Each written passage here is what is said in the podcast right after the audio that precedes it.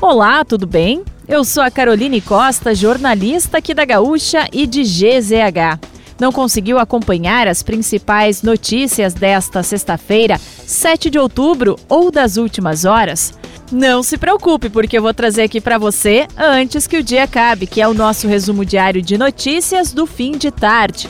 Oferecimento MrJack.bet, palpite certeiro, saque instantâneo. Acesse mrjack.bet e desafie-se resfriar climatizadores, geladeira portátil resfriar, sua companheira em qualquer lugar. Então vamos lá. O governo federal reverteu o bloqueio de 763 milhões de reais no orçamento de universidades e escolas federais após repercussão negativa. A informação foi divulgada na tarde de hoje pelo ministro da Educação, Victor Godoy, nas redes sociais. A medida ocorre depois de reitores das universidades afirmarem que as instituições não teriam dinheiro para pagar contas de água e luz, limpeza e segurança. No Rio Grande do Sul, todas as universidades federais, com exceção da URGS, declararam que sofreriam impactos negativos com o bloqueio. Eduardo Leite decidiu declarar neutralidade no segundo turno da eleição presidencial, preocupado em manter os próprios votos antes de ampliar votação à esquerda ou à direita. Ao anunciar que não apoiará Jair Bolsonaro nem Luiz Inácio Lula da Silva, o ex-governador disse que o Brasil viu a disputa mais polarizada da história e que pretende ser um governador de todos.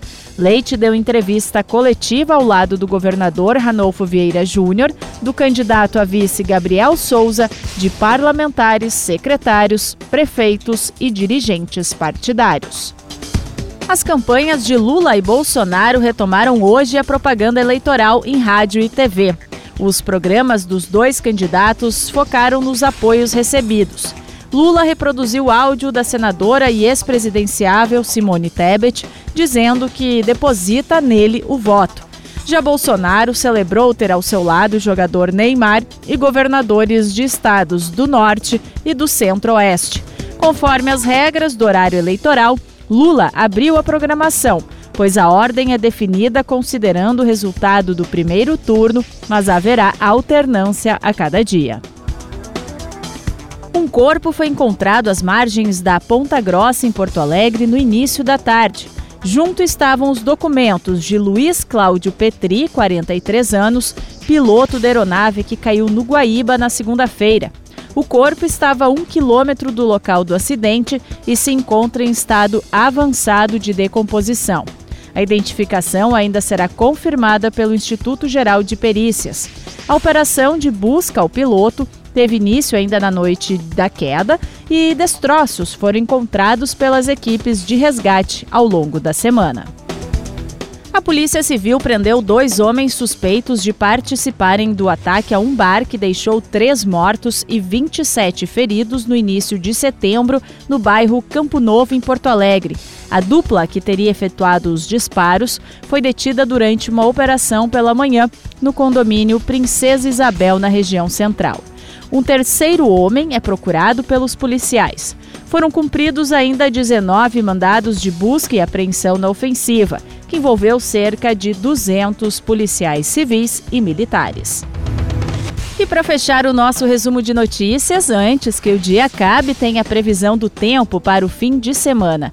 No sábado, o leste, o sul e a região metropolitana devem ter pancadas isoladas de chuva. Na Serra, as temperaturas ficam baixas pela manhã e há risco de geada. A mínima do dia, de 1 grau, está prevista para São José dos Ausentes.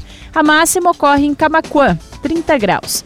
Em Porto Alegre, a variação fica entre 12 e 26 graus.